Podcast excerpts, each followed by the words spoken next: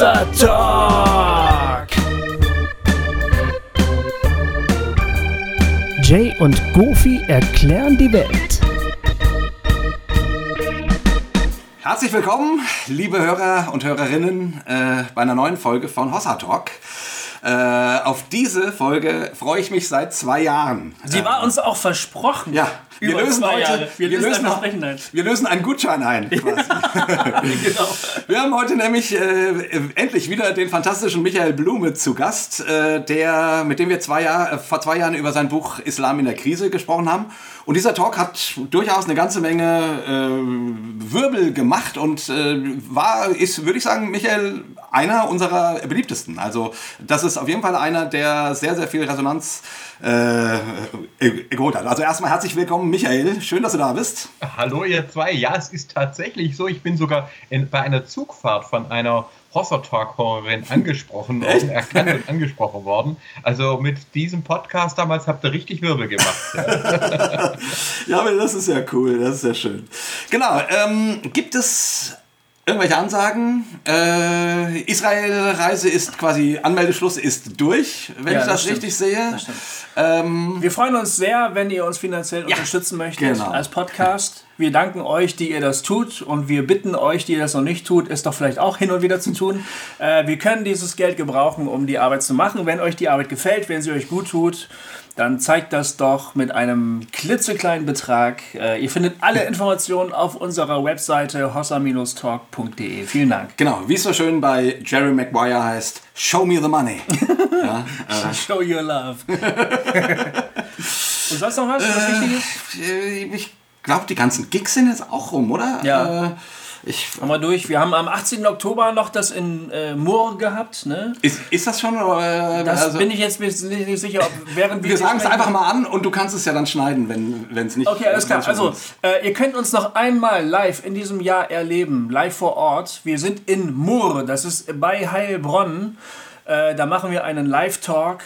Äh, wir reden über eure Fragen, ganz spontan, ganz ad hoc. Und wenn ihr dabei sein wollt und uns ähm, leiden und, und scheitern sehen wollt, dann kommt dahin und, und schaut uns dabei zu. Genau, und zwar am Das ist der 18. Oktober.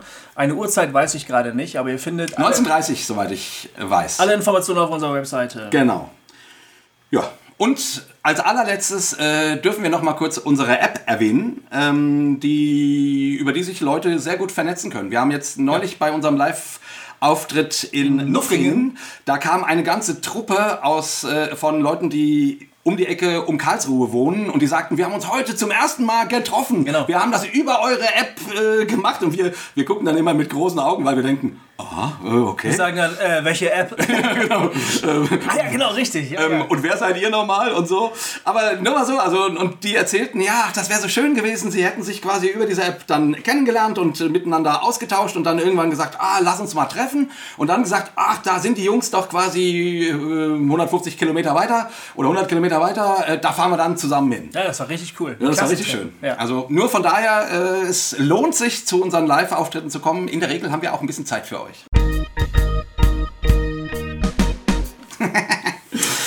genau, so, aber jetzt zum Talk. Genau. Michael, Michael, seit, du, ja. seit wir das letzte Mal miteinander gesprochen haben, hat sich dein Beruf verändert? Kann das sein? Ja, zwei Jahre her, da hat sich einiges getan, oder? Warst Ja, du es kam damals noch, schon? Es kam noch mal gewaltig was dazu. Ähm, und äh, ja, ich bin äh, von der Landesregierung Baden-Württemberg zum Beauftragten gegen Antisemitismus äh, ernannt worden. Und zwar auf Vorschlag der jüdischen Gemeinden. Und Ah. zwar derer von Baden und Württemberg. Wow. Ja, und wenn also Baden und Württemberg sich in einer Frage einig sind, dann ist das ganz egal, ob Christen, Juden, Muslime oder Humanisten, äh, dann ist das natürlich, da konnte ich nicht Nein sagen. Der hat mich vorher nicht gefragt, aber ich mache es gerne und ich höre auch äh, gerade schon mit Freude, dass ihr nach Israel reist. Bravo. Ja, ja genau. Sehr gut. Aber, aber sag mal, das ist ja, äh, also du bist ja auf der einen Seite ähm, bekannt, also du bist Re- Religionswissenschaftler, dann bekannt dafür, dass du dich äh, für den Dialog zwischen Christentum und äh, Islam interessierst und dort äh, sehr intensiv gearbeitet hast. Äh, und dann bist du aber Christ und dann kommen die jüdischen Gemeinden auf dich zu, um der, ist, äh, um der ähm, Antisemitismusbeauftragte zu, äh, zu werden. Das musst du jetzt noch mal kurz erklären. Also, äh, ja. äh, das klingt nicht so, als ob du die erste Wahl wärst, eigentlich, oder? Ich danke dir. also, für Verschwörungsgläubige ist das tatsächlich so: wow, ja, der ist ja mindestens Reptiloid, zweite Stufe, ein Christ mit einer Muslimin verheiratet, ja, die genau. vorschlagen. Aber es ist eben tatsächlich so, äh, ich habe damals auch die jüdischen Gemeinden gefragt, ähm, Mensch, wenn ihr schon einen Antisemitismusbeauftragten äh, bekommt, der, warum nehmt ihr dann nicht jemanden aus der jüdischen Gemeinde? Und äh, sie haben gesagt, nein, das geht ja gerade darum, eben zu zeigen, Antisemitismus betrifft die ganze Gesellschaft. Das ist ja kein Problem von Jüdinnen und Juden, das ist ein Problem von Antisemiten. Ja. Ähm, und du bist Christ, du bist im christlich-islamischen Dialog, du hast eine muslimische äh, Ehefrau, du bist Wissenschaftler. Wir kennen dich seit vielen Jahren sehr, sehr gut. Ähm, vielleicht glauben die Leute ja dir. Also das war so die, die Ansage, dass cool. ich nochmal auch ganz anders diese Themen ansprechen kann. Ähm, sowohl zum Beispiel heute Abend äh, bin ich in einer christlichen Gemeinde, ich bin in Moscheen, ich bin äh, natürlich in, in Akademien und, und, und. Das heißt, ich kann da auch vielleicht eine deutlichere Ansage machen und keiner mhm. kann dann sagen, naja, der ist ja selber als Jude, der ist ja übersensibel oder der macht eine israelische Lobby oder so. Das stimmt. Sondern ich mache das als Christ und als Wissenschaftler und als Demokrat ähm, von dem auch keiner behaupten kann, ich wäre islamfeindlich. Ja. Würdest du sagen, der Antisemitismus ist äh, in der Gesellschaft einigermaßen gleichmäßig verteilt oder findet man den in verschiedenen Communities mehr als in anderen oder kann, kann man das so gar nicht sagen? Ja, es ist so, dass ähm, der Antisemitismus immer dann, wenn neue Medien aufgetreten sind, ja, also der Buchdruck äh, zum Beispiel, ja, da bricht Europa auseinander und wir haben äh, ein Aufflammen von Hexenglauben und Antisemitismus. Äh, mhm. Bei Martin Luther sogar beides, ja. Einerseits ja. Äh, Reformation und, und äh, großartige Werke und dann Werke wie Wieder die Juden und ihre Lügen und äh, so weiter. Mhm. Dann 20. Jahrhundert, ja, Radio und ähm, äh, Film und wer nutzt es? Die Nazis, ja, zerstören ja. damit die Weimarer Demokratie, ähm, machen Stimmung gegen Juden äh, und äh, äh, dann jetzt eben das Internet und jetzt haben wir das wieder und diesmal sogar weltweit. Wir haben Antisemitismus ganz stark in der arabischen Welt, wir haben es ähm, äh, bis rüber in die Philippinen, sogar in Ländern wie Südkorea, wo es gar nicht jüdische Gemeinden gab. Aber Krass. wir haben es auch zum Beispiel in den USA, ja, wo wir jetzt ja sogar ja. auch Angriffe hatten. Einer hat erst eine Moschee angezündet und dann ist in die Synagoge marschiert und hat auf äh, Jüdinnen und Juden geschossen, sogar eine äh, jüdische Holocaust-Überlebende, die den deutschen äh, NS-Genozid äh, überlebt hatte und jetzt im hohen Alter noch ermordet wurde. Also oh abgefahren, ja. Ähm, wo man wirklich sagen muss, der Antisemitismus ist, hat sich globalisiert. Er ist ein Stück weit eine Gegenreligion. Wenn ich das kurz zusammenfassen ja, kann, weil ja. dann seht ihr auch, warum ich da als Religionswissenschaftler vielleicht da doch gar nicht so, so äh, falsch bin. Ähm, in den Religionen lernen wir eigentlich den Glauben an das Gute, dass es eine gute Macht gibt, der wir vertrauen können, ja, dass es einen, Gott gibt, der am Ende der Zeit äh, die Widersprüche auflösen kann. Ähm, Im Antisemitismus glauben die Menschen an die Weltherrschaft des Bösen. Sie glauben, dass böse Verschwörer alles beherrschen. Und wenn sie gar keine Juden kennen, dann erfinden sie sich welche und sagen zum Beispiel, die Angela Merkel wäre Jüdin oder so. Das heißt, ähm, äh, das ist sozusagen wirklich wie eine umgedrehte, finstere Form von Religion und äh, Menschen glauben daran und radikalisieren sich, weil sie sich auch wirklich, wirklich bedroht fühlen. Das macht den Antisemitismus so gefährlich. Ja? Beim anderen Rassismus sagen die Leute, ja, diese Gruppe oder jene Gruppe, die sind minderwertig. Aber beim Antisemitismus, Antisemiten glauben wirklich, dass sie von einer gigantischen Verschwörung bedroht werden, die hinter allem steckt. Wir haben sogar einen Abgeordneten bei uns im Parlament, der also dann zum Beispiel auch schreibt, er kann leider keine Kirche angehören, weil die seien alle verjudet. Also da ja. ist dann sozusagen auch, äh, ja, und das ist also ein Arzt aus Bayern, also nach den meisten Definitionen kein Migrationshintergrund. Ja, ähm, ja, und äh, da sieht man also, dass der Antisemitismus ähm, ein weltweites Phänomen ist, nie ganz verschwunden war und jetzt durch das Internet gerade wieder sehr, sehr hochkocht. Aber sag mal kurz, also jetzt, äh, eigentlich haben wir ein anderes Thema, aber lass uns ruhig da noch mal einen, einen kurzen Augenblick bleiben, weil ich finde das schon äh, total spannend und hat ja hat ja durchaus was, äh, wahrscheinlich auch was mit unserer Gehirnstruktur zu, zu tun, um die es heute geht. Absolut, Aber ja. wie kommt das, dass, dass immer die Juden die Deppen sind? Ja. Und wie erklärst du das? Also ich nehme an, dass du dir Gedanken darüber gemacht hast, dass quasi neue Medien immer zu einer, äh, wie du es gerade genannt hast, also zu einem, zu einem Aufrüsten äh, an diesem Punkt führen. Also ich meine, das ist jetzt schon spannend. Das, das hatte ich mir noch nie so überlegt, dass Buchdruck, äh, Radio, Fernsehen, äh, Film äh, und Internet äh, immer mit Antisemitismus auch zumindest einhergeht. Ja, wie, wie, absolut. Also es ist tatsächlich so, die Antwort steckt auch schon in dem Begriff Antisemitismus drinnen. Das ist ja mehr wie Judenfeindlichkeit, hm. ähm, geht darüber hinaus. Ihr wisst sicher, wer ähm, Sem eigentlich war. Ja, der eine Sohn von Noah. Genau, oder? das ist einer der Söhne von Noah, stammt direkt aus der Bibel, kommt auch im Koran vor. Und die Rassisten und Antisemiten sagen, ja, das ist der Begründer einer Rasse. Ja, völliger Quatsch. Es gibt keine Menschenrassen und zum Judentum zum Beispiel konnte man auch immer beitreten, ganz egal, welche Hautfarbe man hat. Es gibt Jüdinnen und Juden in allen Hautfarben und Kulturen. Ähm, nein, äh, Sem ist nach jüdischer Überlieferung der Erste, der in Alphabetschrift gelehrt hat. Der hat ein Lehrhaus errichtet und hat als allererster quasi begonnen, in Alphabetschrift, also im Medium der Schrift zu schreiben, die noachidischen Gebote, den noachidischen Bund, den Bund mit dem Regenbogen, der sich an alle Menschen richtet. Ihr kennt die Geschichte. Ja, ja, klar. Das ist sozusagen nach jüdischer Überlieferung auch der Beginn von verschriftetem Recht, das jetzt nicht mehr das Recht des Stärkeren gilt, sondern das Recht, das Gott gesetzt hat. Das wird jetzt Ach. niedergeschrieben. Und ähm, tatsächlich haben sich aus dem sogenannten protosemitischen Alphabet alle heutigen Alphabete entwickelt.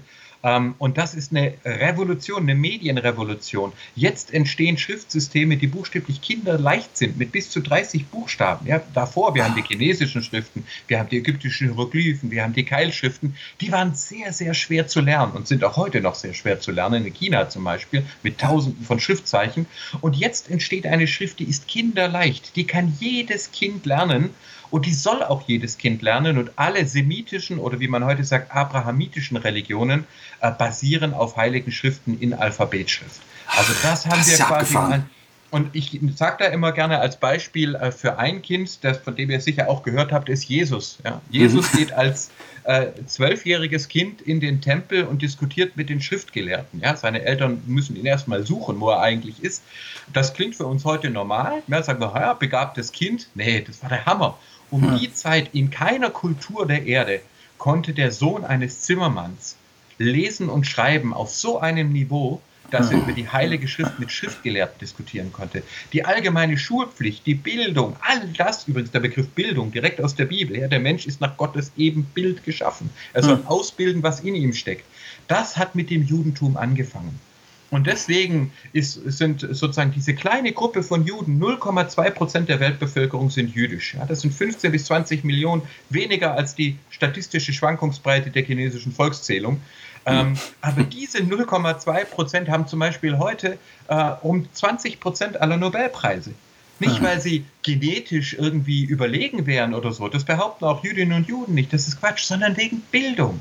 Es ist eine Bildungsreligion, wo Kinder von klein auf mit Büchern aufwachsen, oft mehrsprachig aufwachsen, wo Rabbiner lernen. Das haben wir dann äh, zum Beispiel im äh, Evangelischen später auch. Die evangelische Pfarrfamilie ist also selbstverständlich, nicht nur der Mann muss lesen und schreiben können, auch die Frau. Jeder erwachsene Mensch soll die Bibel lesen können. Die Kinder bekommen das von klein auf vermittelt und das setzt eine gigantische Bildungsexplosion ein. Und insofern ist es klar, deswegen glauben Leute, die an die Weltverschwörung glauben, nicht an die Weltverschwörung der Brasilianer oder der Australier oder der Quäker, sondern die landen immer wieder an der Wurzel unserer Kultur, nämlich beim Semitismus, beim äh, Judentum. Ähm, und deswegen auch wenden sich Antisemiten immer auch gegen Juden, aber nie nur, immer auch gegen Richter, gegen Medien, äh, gegen Ärzte. Ja? Deswegen ist der Titel meines Buches, warum der Antisemitismus uns alle bedroht. Dieser Hass das, hört nie auf. Ja? Genau, das wollte ich dich gerade fragen, ob du das in einem Buch auch so ein bisschen ähm, explizierst, was du, was du gerade genau. gesagt hast. Also nehmen wir Super. zum Beispiel die Roma und Sinti. Ja? Die wurden ja von den Nazis auch verfolgt und ermordet. Man hat ihnen das vorgeworfen, was heute Antisemiten wieder predigen, dass sie sagen, es gibt einen Bevölkerungsumtausch, es gibt einen großen ja. Plan und da stecken die Juden dahinter, George Soros und andere und die wollen Europa mit Arabern und äh, Afrikanern umfolgen. Das hat man damals zum Beispiel auch gegen die Roma und Sinti gew äh, gewendet und über eine halbe Million davon ermordet. Frauen und Kinder weil man auch gesagt hat, äh, ja, die sind Teil dieser jüdischen Weltverschwörung. Und deswegen sage ich immer, wir müssten den Antisemitismus sogar bekämpfen, wenn es überhaupt gar keine jüdischen Gemeinden bei uns gäbe. Das wäre sogar mhm. dann gefährlich. Wir können froh sein, dass wir jüdische Gemeinden haben, mit denen wir gemeinsam gegen diesen Hass ankämpfen können. Die evangelische Kirche hat mal gesagt, Antisemitismus sei Gotteslästerung und da ist was dran, weil einmal äh, entwürdige ich den anderen Menschen, ich, ich werfe dem anderen Menschen vor, absolut Böses zu sein und ihn vernichten zu müssen und ich bestreite, dass Gott die Welt regiert. Ich behaupte, dass böse Verschwörer, früher sagte man Juden und Freimaurer, heute sagt man Zionisten und Illuminaten, dass die die ganze Welt bestimmen. Das ist, wie gesagt, eigentlich eine finstere, verdrehte Gegenform von Religion. Hm. Wow. Du bist da sehr engagiert, das ist äh, toll, finde ich super. Also merkt man, dass, dass das dir unter den, den Nägeln brennt. Äh, und äh, also ich glaube, du bist der richtige Mann für, den Job. Ich habe eine abschließende, ja. eine abschließende Frage zu diesem Komplex. Ähm, ah, nee, ich habe auch noch eine, ja. Ah, okay, äh, natürlich, Jay hat immer auch noch eine. Ich habe auch noch eine. also, ähm, ich versuche ja hier bei Hossa Talk auch schon äh, seit langem das Thema Antisemitismus durchzu, äh, ja. durchzuboxen. Das ist mir noch nicht gelungen bisher, aber ich glaube, wir sind gerade auf einem guten Weg, dass man darüber nochmal ganz dringend reden müsste. Ich hätte da gar nichts dagegen. Vielleicht können wir äh, nach der Show noch einen, noch einen, noch einen Gutschein holen, äh, um genau. das nochmal zu also wir, können, wir haben den Gutschein, wir können entweder heute zu Antisemitismus machen, das nächste Mal zu Neurotheologie oder umgekehrt, wie ihr das wollt. Nein, es ist also tatsächlich äh, so, äh, dass wir da auch die Brücke bauen können. Unsere Gehirne ja. sind eben darauf äh, hingebaut, dass wir uns die Welt eben auch deuten, auch religiös deuten. Ja. Ähm, und äh, leider sind sie aber nicht darauf festgelegt, dass wir automatisch dabei an das Gute glauben. Und äh, was mich da so bewegt, ich meine, ich habe es gesehen, ich war hier zuständig in, in äh, Filderstadt, wo ich, wo ich lebe. Wir haben ein Massengrab gefunden aus der NS-Zeit vor ein paar Jahren ähm, von äh, Juden, die äh, am Flughafen interniert waren, der Außenstelle vom Konzentrationslager Natzweiler. Ähm, da war ich damals zuständig, eine Aha. würdige Wiederbestattung zu organisieren. Und dann war ich im Irak und habe dort den Hass und den Vernichtungswillen gesehen. Es gibt im Irak gar keine Juden mehr. Mhm. Ähm, äh, das waren mit die ältesten jüdischen Gemeinden der Welt, aber die sind vernichtet, vertrieben worden, schon unter Saddam Hussein die letzten. Äh, aber der sogenannte Islamische Staat ermordete dort jetzt zum Beispiel Jesiden unter dem gleichen Vorwurf, dass er gesagt ah. hat, ja, die sind Teil der jüdisch-teuflischen Weltverschwörung ähm, oder Hexenglauben, ja, wenn man Frauen vorgeworfen hat, sie begehen den Hexensabbat, ja, wo dann also auch wieder der Antisemitismus mit reinfließt. Das heißt, ich meine, ich habe das immer wieder gesehen, was dieser Hass auch heute noch anrichtet. Der kostet Menschen äh, Glück, äh, der macht Menschen ängstlich, hasserfüllt und der kostet Menschen das Leben. Und deswegen ist das der große Kampf dagegen, ja. Was können wir dagegen tun, praktisch? Könnten wir was dagegen tun? Es Gegen Antisemitismus schon. Hm? Äh, das, ihr macht das eigentlich schon. Deswegen bin ich sozusagen auch so gern bei euch zu Gast, weil im Hossa Talk zum Beispiel, ihr nutzt das Internet und äh, vorher war es also einmal Podcast, aber auch App, aber ihr nutzt es eben, um, um guten Glauben voranzubringen, ja, also mhm. Menschen zusammenzubringen, äh, trotz allem, was wir im Leben erleben, den Glauben an das Gute aufrechtzuerhalten, äh, Liebe, Glaube, Hoffnung, diese drei, aber die Liebe ist die größte unter ihnen und dann sogar noch eine Israel-Reise. Ich meine, eigentlich sozusagen intuitiv würde ich sagen, macht ihr es genau richtig. Wir dürfen halt das, ja, wir dürfen halt das Internet nicht dem Hass überlassen, genauso ja. wie man den Buchdruck nicht dem Hass überlassen durfte oder Radio und Film nicht dem Hass überlassen darf. Insofern liebt einfach weiter. Cool, sehr schön. Äh, meine äh, Frage war jetzt nur noch, ob ich das richtig verstanden habe. Also du würdest sagen, dass der, äh, dass das Aufbrausen des äh, Antisemitismus, wenn es ein neues Medium gibt, quasi kein Aufbrausen ist, sondern äh, die, also der vorhandene Antisemitismus macht sich nutzbar, was es an neuen Möglichkeiten gibt, um äh, um, um sich äh, antisemitisch zu äußern und zu betätigen. Ganz ich richtig genau, verstanden, ne? Ganz genau so. Also der Untertitel von dem Buch ist wie der äh, wie neue Medien alte Verschwörungsmythen befeuern. Also das heißt, mhm. der Antisemitismus ist nie ganz weg. Es gab immer, in der Bundesrepublik mhm. gab es immer Antisemitismus auch ähm, und in anderen Ländern natürlich auch, teilweise sehr stark.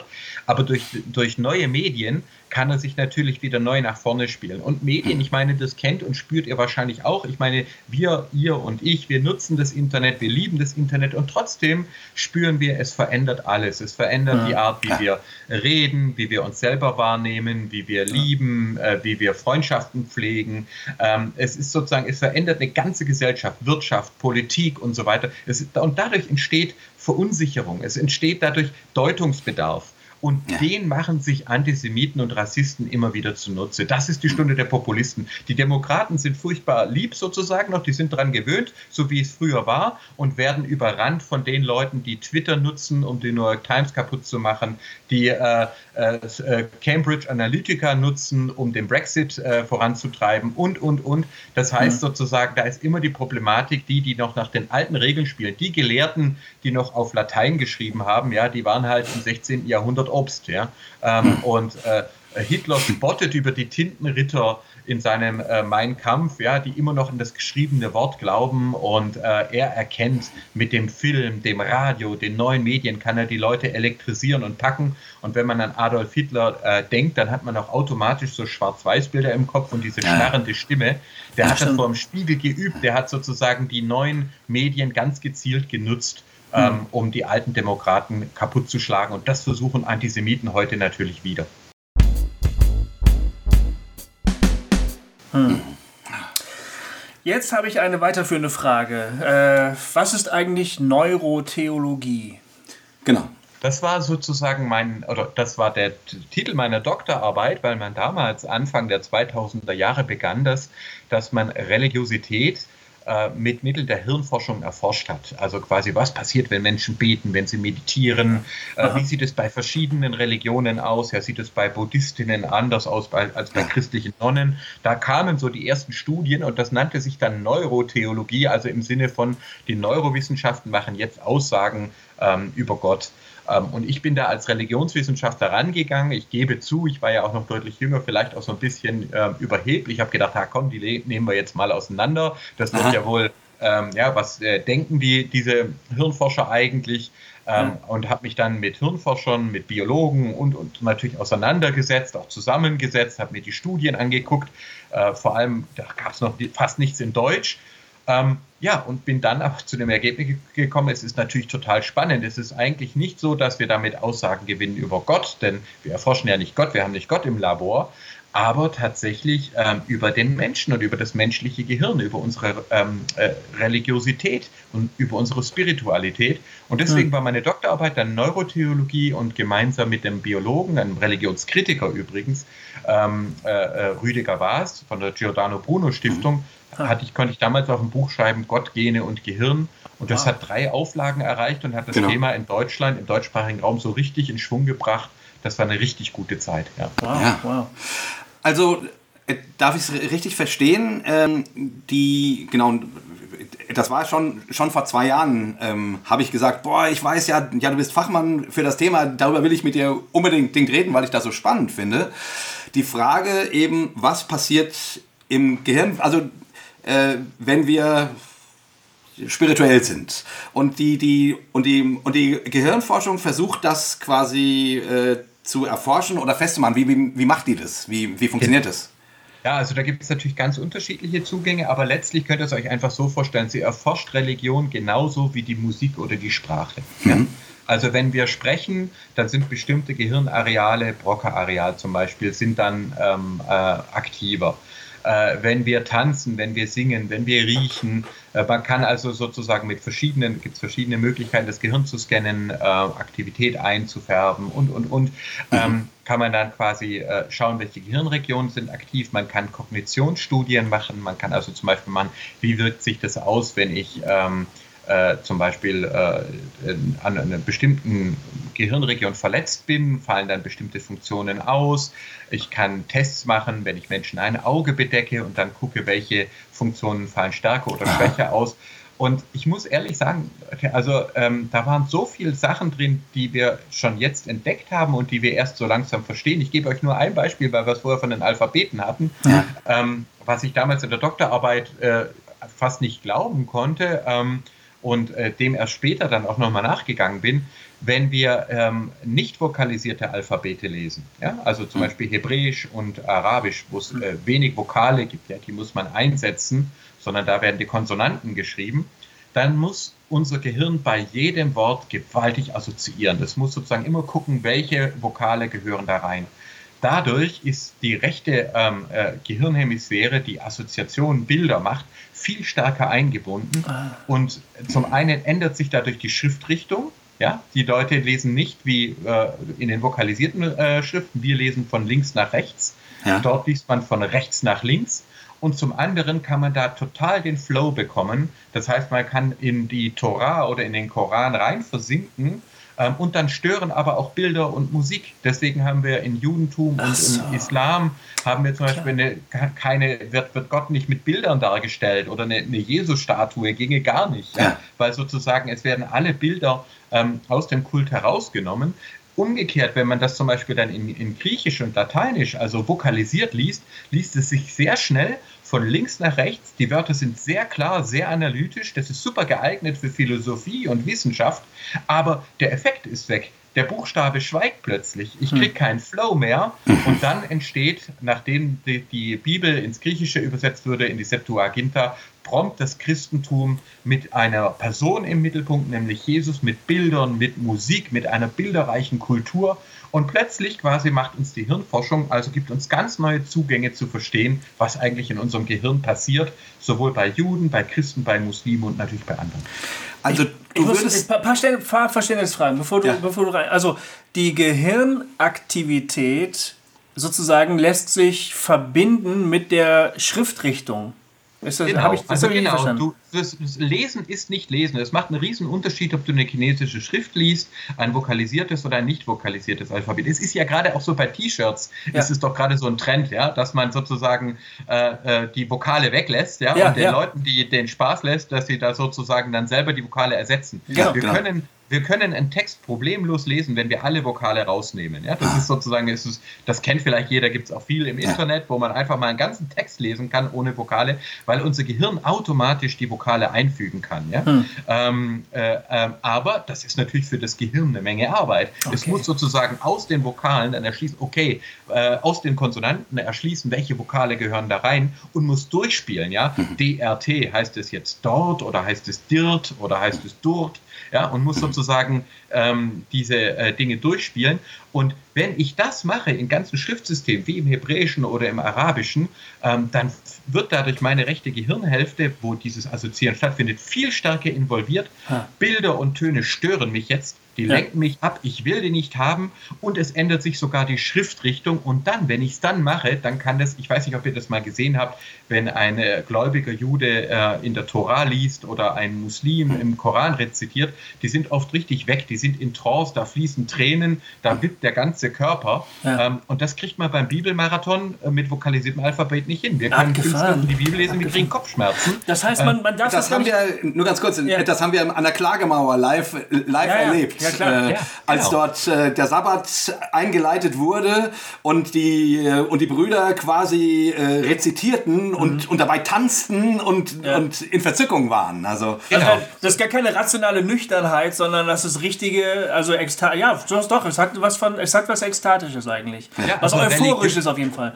Genau, Religiosität und Spiritualität sind immer eine Sache der Erfahrung. Ja? Also ja. das ist sozusagen, ich meine, das ist Menschen, die, die beten und, und gläubig sind, machen dabei Erfahrungen. Und viele zum Beispiel, wenn sie dann nichts mehr erfahren, nichts mehr spüren, wenn sie in Glaubenszweifel äh, äh, fallen, ähm, äh, die empfinden das ja auch wirklich als Krise, da fehlt was. Ja. Bei einem Gebet sind unsere sozialen Kognitionen aktiv, das ist der Bereich über den Augen, ja, die Stirn, wo übrigens Christen das Kreuz schlagen, ja, hm. Juden äh, die Tefillin, also die, die ähm, also quasi binden, die Gebetskapseln binden, äh, wo Muslime sich äh, verneigen im, im Gebet, ähm, Hindus äh, und Buddhisten das dritte Auge zeichnen. Das ist genau diese Region direkt über unseren Augen und die ist bei sozialer Kognition aktiv. Das heißt, man kann wirklich sagen, ähm, Religion ist nicht äh, ist weniger eine Sache der Logik, es ist eine Sache der Erfahrung, ja, des Vertrauens, der Beziehung oder auch der Angst.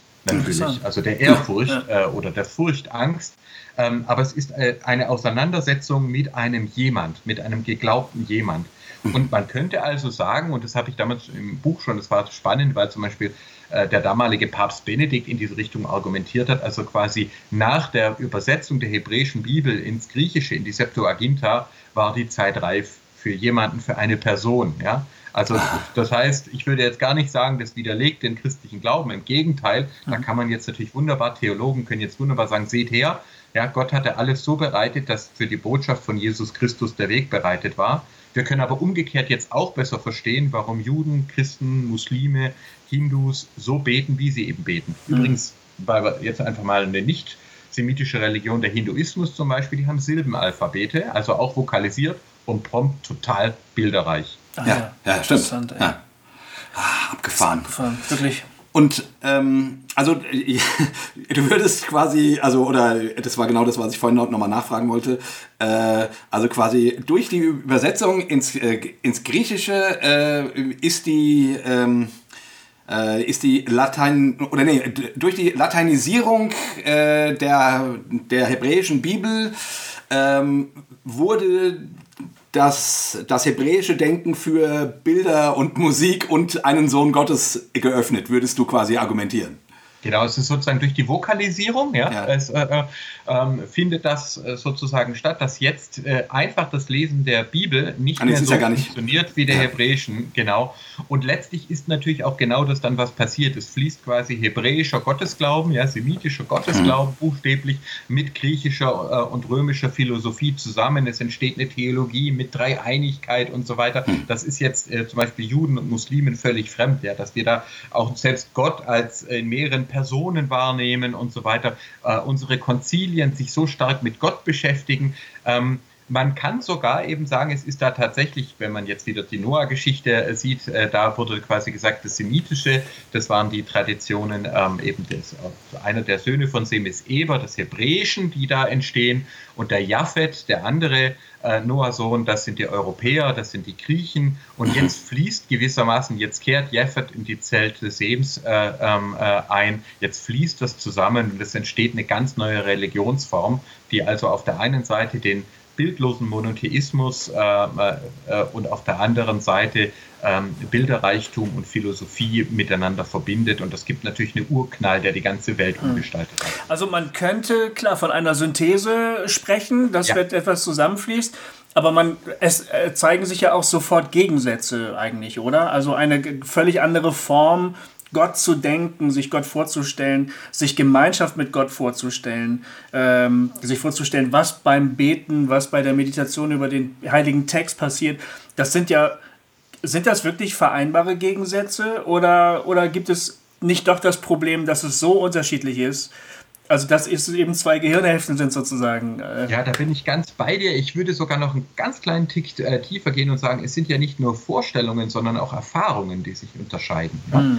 Also, da ist dann plötzlich der Jude, der eben weiter sagt, äh, ich halte an meiner hebräischen Bibel fest. Ich finde, ja. was ihr da macht, dass ihr da einen äh, gekreuzigten anbetet, das finde ich äh, überhaupt nicht nachvollziehbar. Das finde ich schrecklich. Ja, da entsteht dann zum Beispiel auch der, der Mythos, dass der Jesus das sei ein Zauberer äh, gewesen, der habe den Gottesnamen ähm, dann äh, verwendet. Es gibt also am Anfang ja auch von jüdischer Seite massiven Widerstand äh, äh, gegen diese neue Form ähm, äh, des äh, Glaubens und umgekehrt auf christlicher Seite, wo dann gesagt wird, die Juden sind verstockt, äh, die ja. lehnen den Messias ab und dann wird wiederum der Antisemitismus, den es schon in der Antike gab, der wird dann auch ins, fließt ins Christentum ein ja. ähm, und äh, dann wird also betont, ja, der Judas ist der Verräter und äh, da haben wir natürlich dann auch am Anfang an, später auch nochmal im Islam, also wir haben einen christlichen und muslimischen Antisemitismus. Ja. Also das ist zum Beispiel auch etwas, was mir so Freude macht, dass wir durch Wissenschaft ähm, aufdecken können, wie die Religionen auch miteinander verbunden sind und dass es auch okay ist, verschieden zu sein. Wenn ja. es Gott gibt, dann hat er sich offensichtlich was dabei gedacht.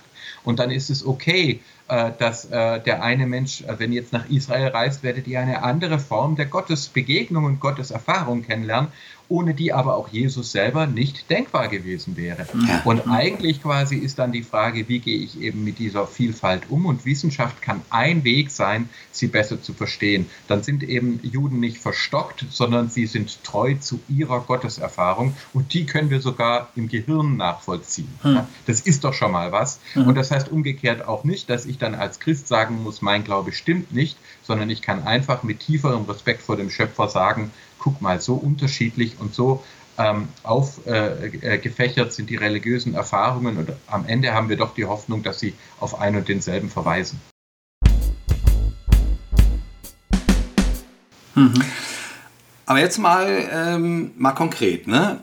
Die also wie stelle ich mir das vor? Da werden quasi äh, wahrscheinlich Untersuchungen gemacht, äh, mehrere, äh, also viele Personen äh, werden die Gehirnareale verkabelt, nehme ich mal an, und dann wird den wird gesagt, so jetzt beten Sie mal oder wird Ihnen Fragen gestellt oder irgendwas. Ähm, und und, und dann wird das irgendwann, irgendwann ausgewertet. Aha, so und so viel, bei so und so vielen Leuten passierte das, äh, da leuchtete dieses Areal, bei den, bei den anderen dieses Areal und so weiter. Ähm, was, was hat man da denn rausgefunden, was quasi jetzt im, im, im religionssoziologischen, aber auch im religiösen verwertbar ist? Also ich gebe euch ein Beispiel. Es gibt wunderbare Studien zum Psalm 23. Also mhm. der Herr ist mein Hirte.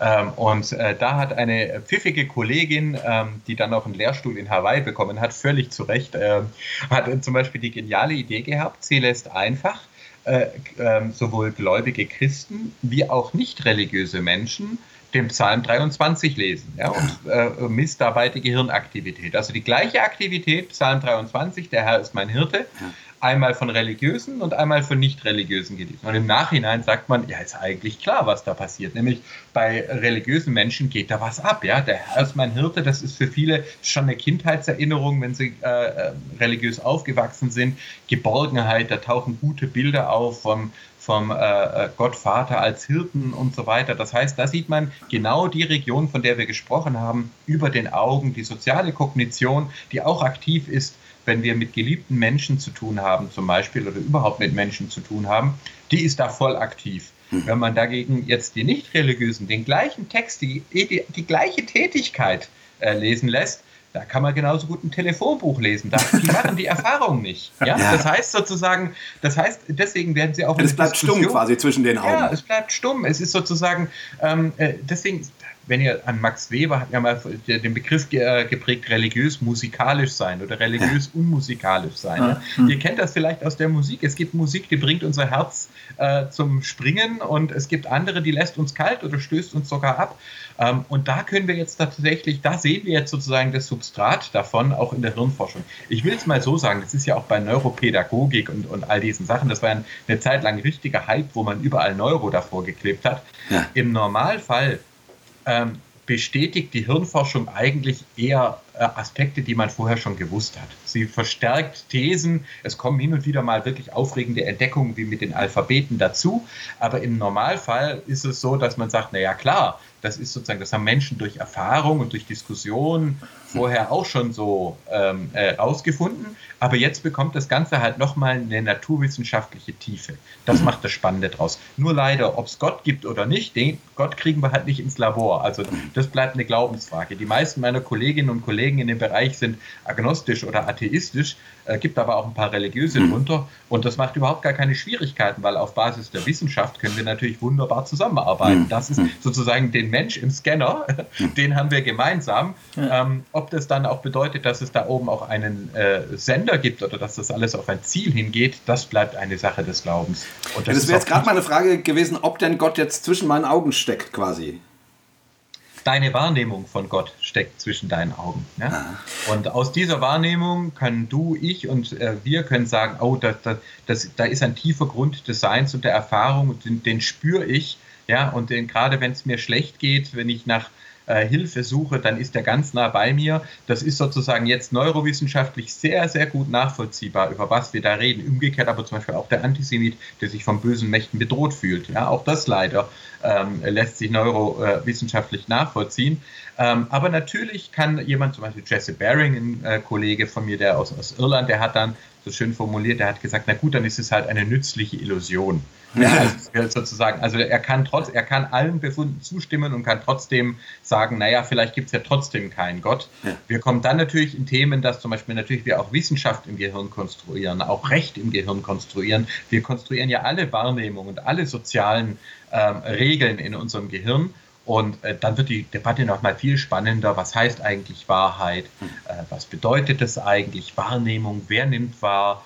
Ähm, tut das Universum durch uns, durch bewusste Wesen sich selbst wahrnehmen. Also da kann man absolut nerdige, philosophische, äh, tiefen, theologische Debatten drüber führen.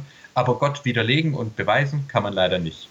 Du hast gerade mit Max Webers ähm, religiöser Musikalität äh, schon ein bisschen vorgegriffen auf meine nächste Frage.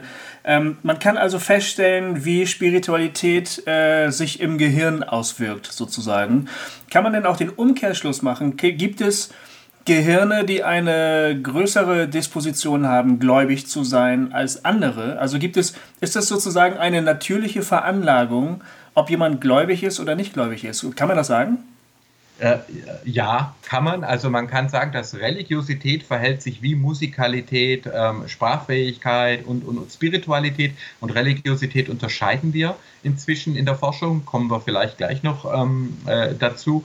Ähm, und Erklär es doch, doch kurz, äh, ja. also kann man, man das unterscheiden? Mal, also äh, Religiosität ist tatsächlich sind die Erfahrungen bezogen auf jemanden, auf höhere Wesen, ja, Ahnen, Geister, Gottheiten, Gott. Das heißt, da, das ist die Interaktion, das Gebet, das Opfer, äh, die Ansprache. Leider da gibt es ein Du.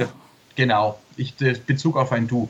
Ähm, äh, auch der Verschwörungsglaube leider. Ja, da wird halt gesagt, die anderen Mächte, die überweltlichen Mächte sind böse. Hm. Ähm, in der Spiritualität dagegen, da wird die Ich-Umwelt-Abgrenzung aufgehoben. Das heißt, spirituelle Menschen machen die Erfahrung, dass sie eins werden, ja, mit ihrem äh, mit dem Wald, mit dem Fußballverein, äh, mit der Erde, mit dem ganzen äh, Universum. Das sind Einheitserfahrungen, die können religiös sein, müssen aber nicht. Es gibt ah. also auch Menschen, die sind sehr spirituell ja, und machen mystische Erfahrungen. Oder wenn du zum Beispiel an sind aber nicht religiös. Oder wenn ihr zum Beispiel an Zen-Buddhismus denkt, ja, da werden meditative Sachen, ähm, also Übungen gemacht und es geht aber um das Aufheben des Bewusstseins, um das Überwinden.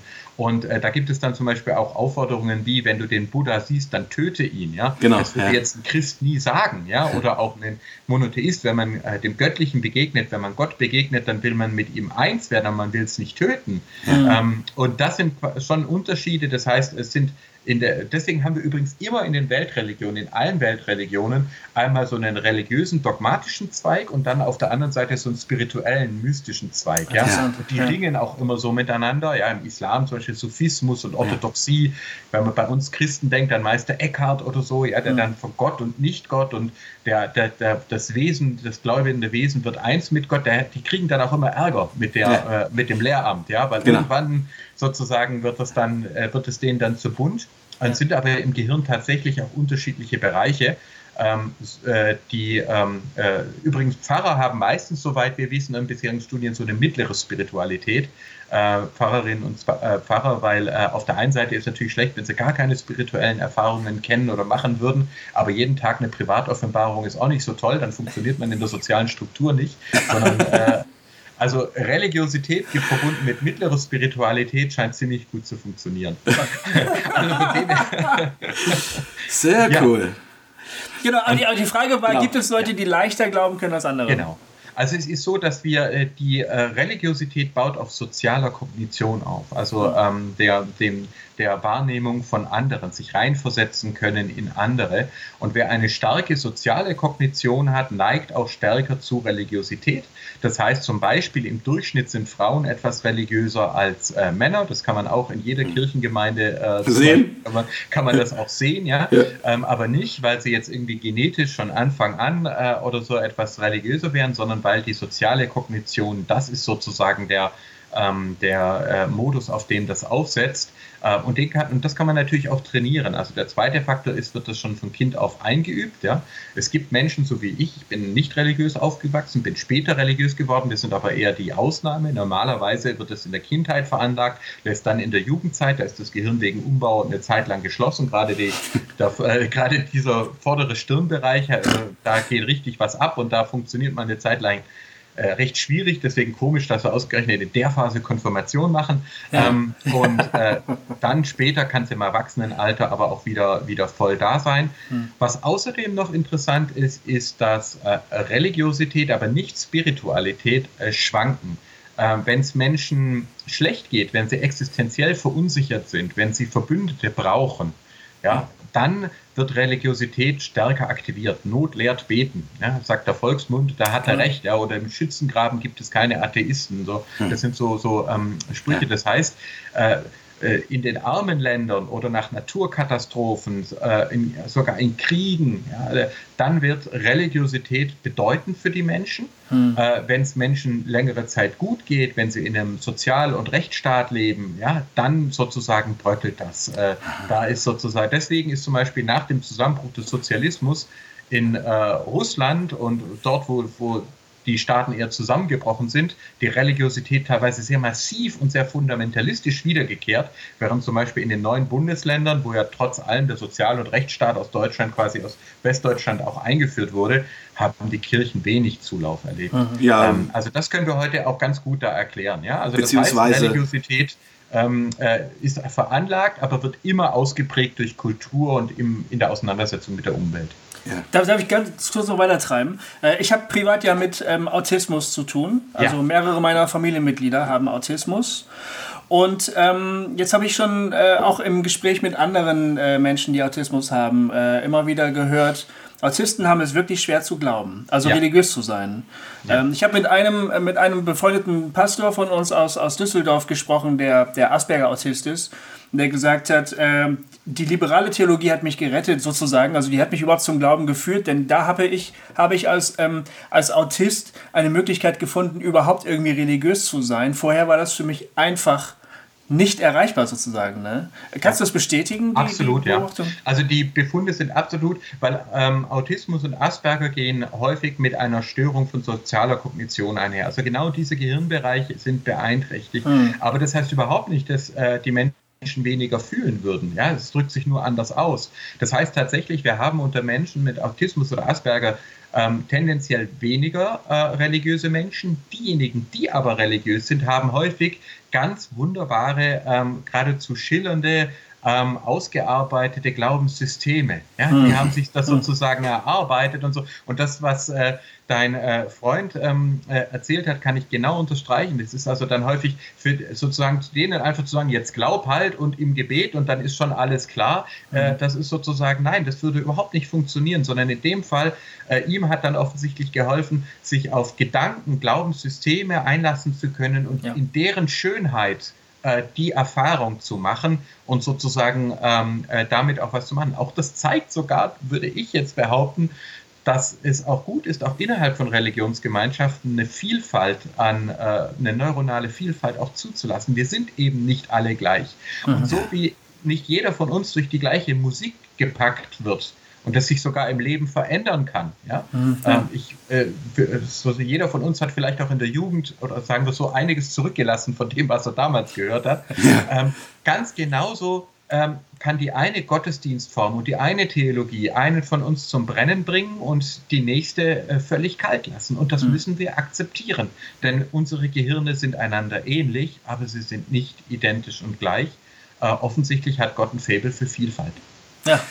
Also man kann quasi sagen, ähm, äh, also zumindest jetzt aus, äh, aus, aus der Sicht von der Hirnforschung, äh, wenn man Gott schon nicht festmachen kann, also nicht beweisen kann, äh, man kann aber zumindest darstellen, dass er in unterschiedlicher Weise bei Menschen ankommt.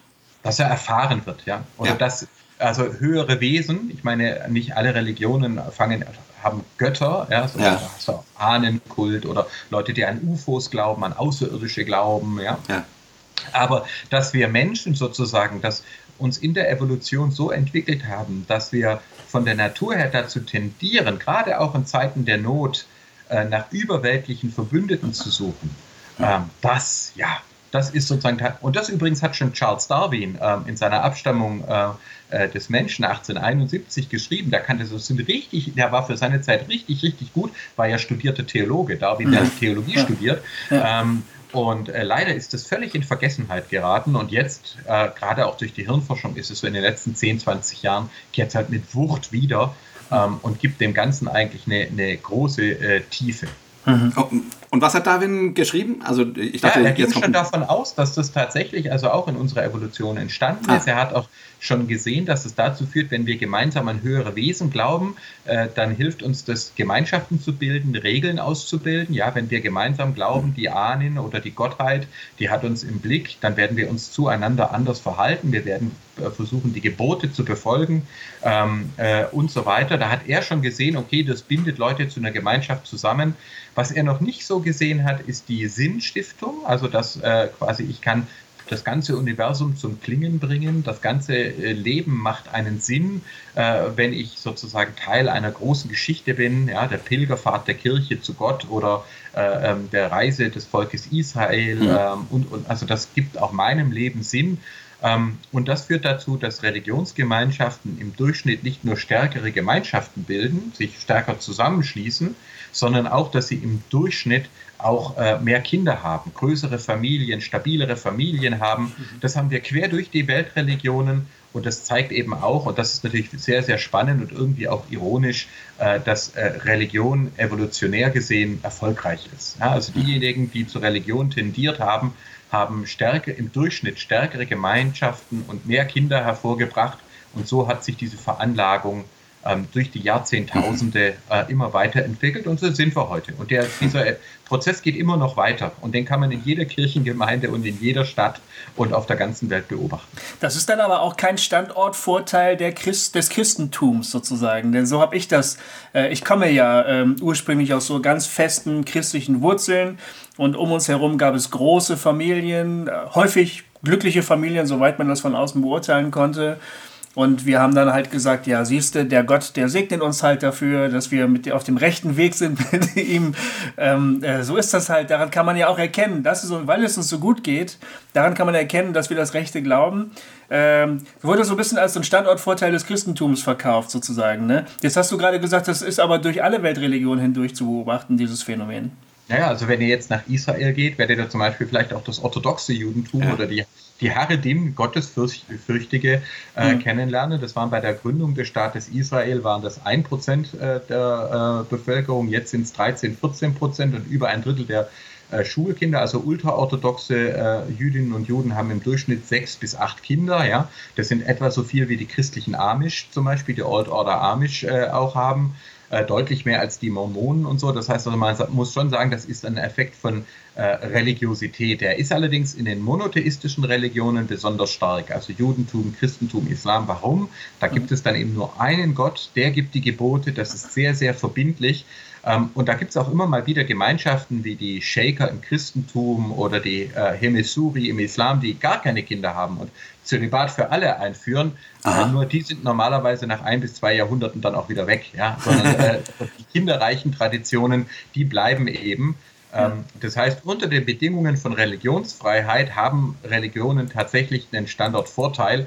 Deswegen übrigens dieser Effekt. Wir haben seit Jahrhunderten Säkularisierung. Es wenden sich immer Leute von den Kirchen ab, aber irgendwie stürmen die nicht aus. Und jetzt wisst du den Grund dafür. Ja, es ja. ist sozusagen, es Aha. wächst auch immer, immer wieder nach zu, äh, durch kinderreiche Familien und durch Zuwanderung. Und deswegen ähm, äh, verschwindet die Religion einfach nicht. Ja. ja. Okay, also äh, Religion, also Religiosität und Spiritualität. Erstmal danke für diese Unterscheidung, finde ich total spannend. Äh, das hat mir jetzt auch nochmal ein bisschen erklärt. Ich habe mich manchmal gefragt, komisch eigentlich, dass in den Kirchen ähm, also viel mehr Frauen sind, aber der Klerus ist in der Regel männlich. Also die Leute, die sich für Theologie interessieren, die das, äh, die das verkünden wollen, die das quasi Ja, das erklären wollen, das sind ja größtenteils Männer. Und Das das ist jetzt erst in diesem Jahrhundert, dass sich das ändert. Aber, aber traditionell. Und so wie du das jetzt erklärt hast, ja, Frauen haben einfach einen, also nee, nicht Frauen, sondern wahrscheinlich äh, kommt das aus der Tradition her oder wie auch immer, aber ein stärkeres soziales Bewusstsein und damit mehr Hang zu einer spirituellen Erfahrung oder zur Erfahrungswelt. Und äh, Männer haben wahrscheinlich dann eher einen Hang zu einer Erklärungswelt. Und wenn die dann schon in die Kirche gehen, dann wollen sie es auch erklären wollen oder so. Wobei, wenn ich da kurz reingrätschen darf, wir jetzt ja natürlich in der Gefahr stehen, so das Männergehirn vom Frauengehirn so ganz klar zu trennen, oder? Und zu behaupten, das kann ja jetzt irgendwie auch nicht der Fall sein. Also, dass Frauen ja sowieso alle so sind Ja, und Männer ja sowieso alle so und deshalb sind die Männer religiös und die Frauen spirituell. Das so einfach können wir es uns doch hoffentlich nicht machen, oder? Ich höre Frau Auge schon genau, schimpfen. Ja. genau, so einfach ist es. Ich sag mal Gott sei Dank nicht. ähm, es ist tatsächlich eben so, dass wir jedes Gehirn ist äh, einzigartig. Ähm, wir haben eben diese Vielfalt und es gibt natürlich Männer mit einer sehr starken sozialen Kognition und Frauen mit einer schwächeren. Ja, also das heißt sozusagen, wir sprechen da immer von Durchschnittswerten, genauso wie zum Beispiel Körpergröße. Ja, dass äh, Männer etwas größer sind im Durchschnitt, heißt nicht, dass jeder Mann größer ist als jede Frau. Also das ist äh, hoff hoffentlich, ähm, hoffentlich klar. Und tatsächlich ist der Faktor nicht Geschlecht, das hatte ich ja vorher gesagt, sondern soziale Kognition. Also da kommt es quasi drauf an. Und auch die entsteht natürlich mit genetischen und hormonellen Sachen, aber die wird auch schon trainiert. Ja, äh, die alte Frage: Dürfen Jungs mit Puppen spielen? Ja, und äh, ja, so, so hat man so dürfen auch Jungs ihre soziale Kognition trainieren oder erlaubte man das äh, nur Mädchen? Man hat gesagt, ein Junge, der hat gefälligst ein Holzschwert äh, äh, zu führen oder so. Das heißt, da können wir auch viel machen. Nämlich die Frage, ähm, äh, welche, was, was fördern wir auch? Umgekehrt, du hattest das Beispiel des äh, Pfarrers mit Autismus, ist es aber auch so, dass wir erkennen können, man kann nicht äh, das Gehirn so verbiegen, wie man will. Wir müssen jeden Menschen auch erstmal so annehmen, wie er eben ist. Und deswegen wird es Menschen geben, die ähm, äh, in einem spirituellen Gottesdienst äh, mit Liedern eins werden äh, mit dem Himmlischen und sich für Theologie überhaupt nicht interessieren und sagen, das reicht mir, ja. Kerzen, Musik, äh, eins sein mit allem und äh, dann fließen die Tränen. Ähm, und es wird einen anderen geben, der sagt, nee, also wenn da jetzt nicht eine ordentliche Predigt über die Trinität, aber so richtig, richtig tief einsteigt, dann komme ich nicht. Das ist sozusagen, und das hat dann, also weniger jetzt damit zu tun, welchen Chromosomensatz die Person trägt, sondern in welches Gehirn ähm, äh, Ja. sie hat. Und insofern würde ich sagen, sind das Tendenzen. Äh, historisch war es natürlich so, dass also in den, den äh, alten Zeiten die ältesten Darstellungen von Ritualen haben wir tatsächlich von Frauen in der, in der Steinzeit und selbst dann noch im Schamanismus. Also dann die äh, sind, sind häufig Frauen vertreten oder auch Menschen, die die Geschlechtergrenzen überschreiten, übersteigen. Das haben wir auch heute noch bei unserer zum Beispiel in der katholischen Kirche. Die Zölibatären, das sind alle Männer, aber ihre Kleidung ähm, ist sozusagen fährt eher die männlichen Attribute zurück. Ja, es wird also sozusagen eher signalisiert, wir stehen über den äh, über den äh, Geschlechtern. Also Das kann haben- aber auch andere Gründe haben. das kann natürlich auch, ja, auch Homosexualität ist zum Beispiel, äh, das ist ein offenes Geheimnis, dass es im, im, äh, eine Möglichkeit war, wie kann ich homosexuell äh, äh, sein und, und, und nicht in eine Ehe gepresst werden und trotzdem sinnvolles Leben führen. Da war der geistlichen Stand war eine Möglichkeit und wir hatten zum Beispiel auch im, im, auf weiblicher Seite Beginen, ja, ähm, auch oder im, im evangelischen Diakonissen, die auch gesagt haben, ich möchte mich nicht auf eine, äh, eine bestimmte Lebensform, die heterosexuelle Ehe festlegen lassen. Also äh, das, äh, im Idealfall bietet Religion Freiheitsräume und im schlechteren Fall unterdrückt sie diese. Ähm, Genau. Und die, man kann also sagen, dass heute wieder ein Großteil der Studierenden von Theologie weiblich sind, übrigens auch bei den islamischen Fakultäten ganz genauso. Ach ja. Und in den jüdischen, äh, jüdische Studien, islamische Studien sind auch die meisten Studierenden weiblich. Da kann man sagen, das ist eigentlich ähm, eine Rückkehr äh, zur, zur, zur, zu den natürlichen Grundlagen. Das war in der Steinzeit auch schon so. Äh, höchstwahrscheinlich haben Frauen angefangen mit der Religion und die Männer durften dann mitmachen. Charlotte Knobloch hat es mal sehr schön formuliert, als ich sie gefragt habe, ob sie das nicht stört als Präsidentin der israelitischen Religionsgemeinschaft da in München und Oberbayern, diese wundervolle Synagoge und jeder Mann darf am Gottesdienst teilnehmen. Ähm, sie aber als, äh, hat nur einen Ehrenplatz auf der Tribüne. Und sie schmunzelte und sagte dann, ach wissen Sie, Herr Blume, bei uns weiß man, die Frau, die ihre Pflicht in der äh, Familie und am Schabbat tut, äh, die ist schon bei Gott. Ihr Männer, ihr müsst es halt erst beweisen. Also mit einem Augenzwinkern, dass im Judentum und Islam tatsächlich die, ähm, also zumindest in den traditionellen äh, Auslegungen, der wöchentliche Gottesbesuch nur für die Männer verpflichtend ist. Ja. Frauen dürfen auf die Empore, müssen aber nicht. Im Christentum sind dagegen beide Geschlechter gefordert. Und mhm. aus neurowissenschaftlicher Sicht würde man sagen, jeder Mensch hat seine Religiosität ähm, und deswegen kann man da mit Zwang ähm, auch wenig erreichen. Sie weder unterdrücken äh, noch, ähm, äh, noch äh, erzwingen, sondern da tut man den Leuten nur, nur Gewalt an und macht sie vielleicht zu Heuchlern oder macht ihren Glauben kaputt. Kein Zwang in der Religion ist immer eine gute Idee. Wie ist es eigentlich? Ist es nicht eigentlich sehr unfair von Gott, wenn er auf der einen Seite Gehirne erschafft, die recht schnellgläubig werden können und andere äh, können es halt nicht so gut? Ja, die sind irgendwie leider da im Nachteil. Und dann wird gesagt, äh, glaube nur, dann wirst du errettet. Ja, das ist ja irgendwie gemein. Findest du das nicht auch? Ja, das ist jetzt natürlich eine theologische Frage. Also da müssten ja jetzt die Theologen natürlich äh, äh, gefragt. Ich kann da nur als Laie sagen, naja, vielleicht ist das ja auch gerade das Prinzip eben auch von, ähm, äh, von Gnade und so weiter, dass wir jetzt auch wissenschaftlich erkennen, dass Religiosität und Frömmigkeit keine Leistung ist. Ja, sondern hm. äh, eine Erfahrung, dass es deswegen tatsächlich auch eine Sache ist. Und persönlich bin ich mir nicht ganz sicher, ob, äh, wenn äh, Gott äh, zum Beispiel sagt in der Bibel, wenn es dann heißt, was ihr im geringsten unter meinen Brüdern getan habt, habt ihr mir getan, ob die Hinwendung zu Gott ob sich das wirklich später danach bemisst, wie oft jemand Sonntag im Gottesdienst war oder vielleicht danach bemisst, äh, ob er äh, wieder barmherzige Samariter, wo Jesus ja aus, ausdrücklich einen nicht rechtgläubigen seiner ja. Zeit, einen, der sozusagen ausgestoßen war und nicht als richtiger Jude galt. Und ausgerechnet der zeigt eigentlich, was wahrer Gottesdienst ist. Also da, ich bin da eigentlich guter Dinge, ähm, würde also eher sagen, ähm, Religiosität ist eine Fähigkeit äh, wie Musikalität, für die wir dankbar sein können, die wir leben können. Aber vielleicht ist es doch auch ein Argument, sich nicht wahnsinnig viel darauf einzubilden und zu meinen, man sei ein besserer Mensch äh, automatisch dadurch, sondern zu sagen, nee, also wenn Gott liebt, dann liebt er jeweils den ganzen Menschen und dann ist Religiosität ein Teil davon. Äh, Musikalität, Hilfsbedürftigkeit, Liebesfähigkeit sind aber andere vielleicht gar nicht mal weniger wichtige Teile. Das wäre meine laienhafte Antwort. Ich will, dass das, das die Chance hat, ein Schlusswort zu sein, Jay. Ich, ich ermahne dich. Du, äh, da müssen wir umschneiden, weil wir haben jetzt gerade erst eine Stunde und, ich, äh, und, es gibt noch so viele Fragen. Also, also das war das beste Schluss, Schlusswort überhaupt, habe ich auch gedacht.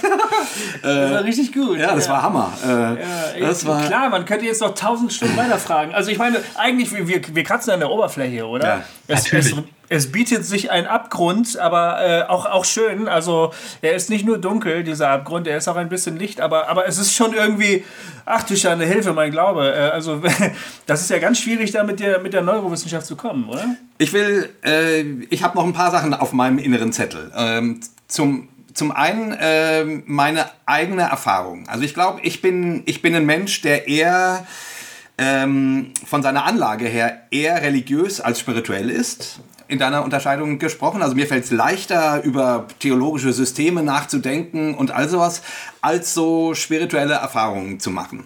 Nun bin ich aber jemand, der sich sein ganzes Leben im Grunde danach sehnt. Ne? Ich war früher in der charismatischen Gemeinde so mit ganz äh, bewegendem Lobpreis und wo man dann füreinander gebetet hat und umgefallen ist und so Verzückungserfahrungen, die ich zum Teil auch gemacht habe, aber ich konnte die nie innerlich halten. Ne? Also das ist, war eher so ein, wie so, da wird so ein Fenster aufgemacht oder wenn dann Menschen von ihren religiösen Erfahrungen, äh, spirituellen Erfahrungen in deiner, außer, in, in deiner Unterscheidung erzählt haben, dann habe ich immer gedacht, hm, das habe ich nicht.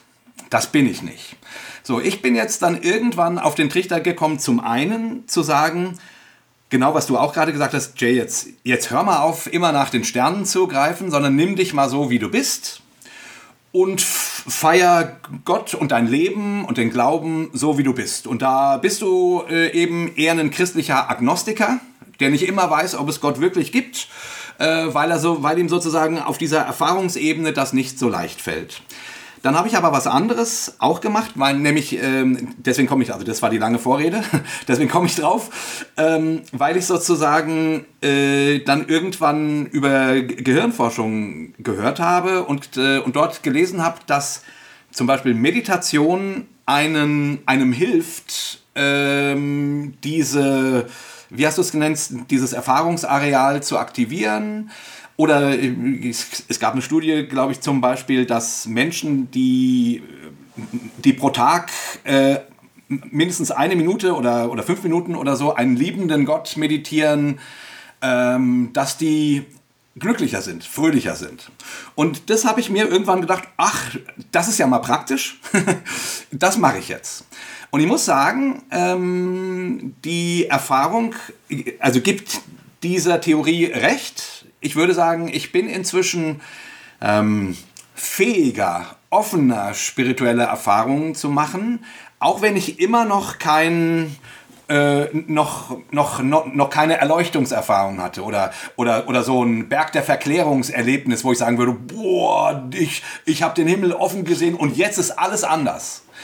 So, ähm, aber trotzdem, ich merke, die, dieses sich wirklich, äh, also einen liebenden Gott meditieren, sich 10, 15, 20 Minuten Zeit zu nehmen, überhaupt zu meditieren, das hilft mir. Ähm, kannst du dazu noch so ein paar Sachen sagen? Weil äh, jetzt, das ist jetzt, das war jetzt meine, äh, also mein Bezug zur ganzen Gehirnforschungsthematik. Ähm, genau, also wie, wie, wie, was kann ich noch tun? Ich würde sagen, es, es freut mich enorm und ich hoffe auch, dass es vielleicht Zuhörerinnen und Zuhörern so geht, weil eigentlich haben wir jetzt gerade schon das erreicht, was man sich als Wissenschaftler nur wünschen kann. Wir können auf der einen Seite Religion nennen, also die großen Gebilde mit Hunderten von Millionen An äh, Angehörigen reflektieren und besser verstehen, aber zum anderen auch ganz individuell uns selbst. Ähm, dann eben zu sagen, okay, vielleicht ist diese Form ja, äh, nicht, nicht das, äh, was mich innerlich anspricht, ähm, mhm. Und vielleicht versuche ich etwas zu sein, was ich nicht bin. Ja, wenn ich dann sozusagen, wenn sie rings um mich umfallen und ich mich frage, muss ich jetzt auch umfallen oder ist es dann unaufrichtig, wenn ich dann etwas vorspiele, was nicht in mir stattfindet? Und wenn ähm, Wissenschaft dazu führen könnte, zu sagen, nein, es ist schon okay, du bist, wie du bist und du gehst deinen Weg und du kannst ihn gehen äh, sowohl auf der Ebene der Gefühle, aber du kannst über diese Gefühle dich sogar informieren und nachdenken und reflektieren. Das ist ja eigentlich, was Theologie macht, ja, dass sie sozusagen ja. das Glaube und Vernunft ähm, dann wieder zu einer Einheit finden dann ist es großartig. Und ich würde das jetzt persönlich auch so empfinden. Ich meine, wie gesagt, ich komme aus einer nicht religiösen äh, Familie. Bei mir war es also, ich habe keine religiöse Erziehung bekommen. Was ich aber sehr geliebt habe, war Fantasy-Romane und hm. ja. äh, Parsival und so und äh, äh, Dungeons and Dragons, Rollenspiele ja. und Gut und Böse und äh, wenn ich jetzt zurückdenke, dann sehe ich, dass ich damals sozusagen dort schon diese, diese Bedürfnisse dann äh, gestillt habe, dass ich sogar in die Politik damals gegangen bin, äh, weil ich sozusagen irgendwie die echte Welt verändern wollte, so wie die Ritter äh, in, in, in den Fantasy-Romanen ihre Welt ein bisschen besser gemacht haben. Ja, ähm, äh, dann sehe ich sozusagen, dass wir unterschiedlichste Art und Weisen haben und ich bin sehr froh, dass ich dann sozusagen äh, auf, Gott gestoßen bin und dadurch eine Möglichkeit hätte, am ganzen Reichtum religiöser und spiritueller Traditionen teilzuhaben. Ich würde dir persönlich, aber auch allen anderen aber eben sagen, aber das gilt sowohl für andere, zwingt andere nicht, aber zwingt auch euch nicht. Zu ja. versuchen, in einem Gottesdienst unbedingt eine Erfahrung zu machen, die einfach in dem Moment nicht da ist, äh, wird weder demjenigen, der den Gottesdienst hält, gerecht und auch euch nicht, sondern dann ist es besser herauszufinden, in sich zu, zu, äh, zu lauschen und quasi äh, in sich zu gucken, welche, welche Seiten Gott in uns angelegt hat äh, und welche Musik die dann in uns zum Schwingen bringt. Ja, schön. Ja. Cool. Ähm, was würdest du vielleicht wirklich zum Abschluss ähm, Menschen, die eher in, einen, in ein negatives Denken, zu einem negativen Denken neigen und die eher dahin neigen, keine Ahnung, äh, Apokalypse-Vorstellungen zu haben, äh, du hast das vorhin, Weltverschwörungstendenzen haben oder auch in, mit ihrem Gottesbild strugglen, also mit der Frage, liebt mich Gott oder so, also, also die, die eine große Schwierigkeit haben, äh, so wie du das vorhin ausgedrückt hast, äh, das Gute in Gott oder im Leben zu sehen. Wie würdest du denen raten, äh, wie sie, ähm, also was sie tun können äh, aufgrund der Gehirnforschung, um da vielleicht zu einer anderen, zu einem anderen äh, Zugang zu finden? Ja, also ich würde tatsächlich sagen, dass die Gehirne darauf ausgelegt sind, die Welt auch religiös zu deuten, gibt uns das die Verantwortung, uns auch zu überlegen, was passiert da gerade. Wenn ich ähm, an Gutes glaube, wenn ich an Liebe glaube, Hoffnung an, an äh, glaube, dann wird sich auch mein Charakter, mein Wesen in diese Richtung eher entwickeln können. Wenn ich dagegen glaube, die Welt wird von finsteren Verschwörern beherrscht, äh, dann werden Angst und Hass mein, auch mich selber zunehmend vergiften. Das ist genau, was wir im Antisemitismus sehen. Antisemitismus ist am Anfang sehr spannend. Die Leute haben das Gefühl, sie sind auserwählt, sie können plötzlich alles durchschauen, sie sind die Checker, sie sind keine Schlafschafe mehr. Jetzt werden sie es den korrupten Eliten zeigen, aber macht ängstlich, hasserfüllt, misstrauisch, auch gegenüber anderen Antisemiten, die beschimpfen sich dann auch gegenseitig der Verschwörung äh, und sogar einsam. Und deswegen wäre also meine äh, Empfehlung, äh, einfach zu überlegen, was glaube ich, was leitet mich und wenn ich merke, dass ich in Zusammenhängen tun, die mich verfinstern, die mich in Angst stürzen, dann würde ich dafür plädieren, wechselt diese Zusammenhänge. Ob das eine, eine Facebook-Gruppe ist oder eine Gemeinde, wenn es euch vergiftet, ähm, dann bleibt da nicht. Ja. Cool. Super. Vielen, vielen Dank, dass du dir so viel Zeit ja. genommen hast. Für vielen Dank, Michael. Ja, wir lösen den nächsten Gutschein bestimmt äh, wieder ein, weil das macht einfach Spaß mit dir zu reden. In zwei Jahren. Ja, genau. Zwei Jahren. Ich mag es auch total gerne mit euch. Ist ja. klasse. Macht's gut und äh, lieben Gruß auch an alle Zuhörerinnen und Zuhörer, die jetzt tapfer mit uns so lange durchgehalten haben. Das gibt sicher Karma-Punkte. Genau.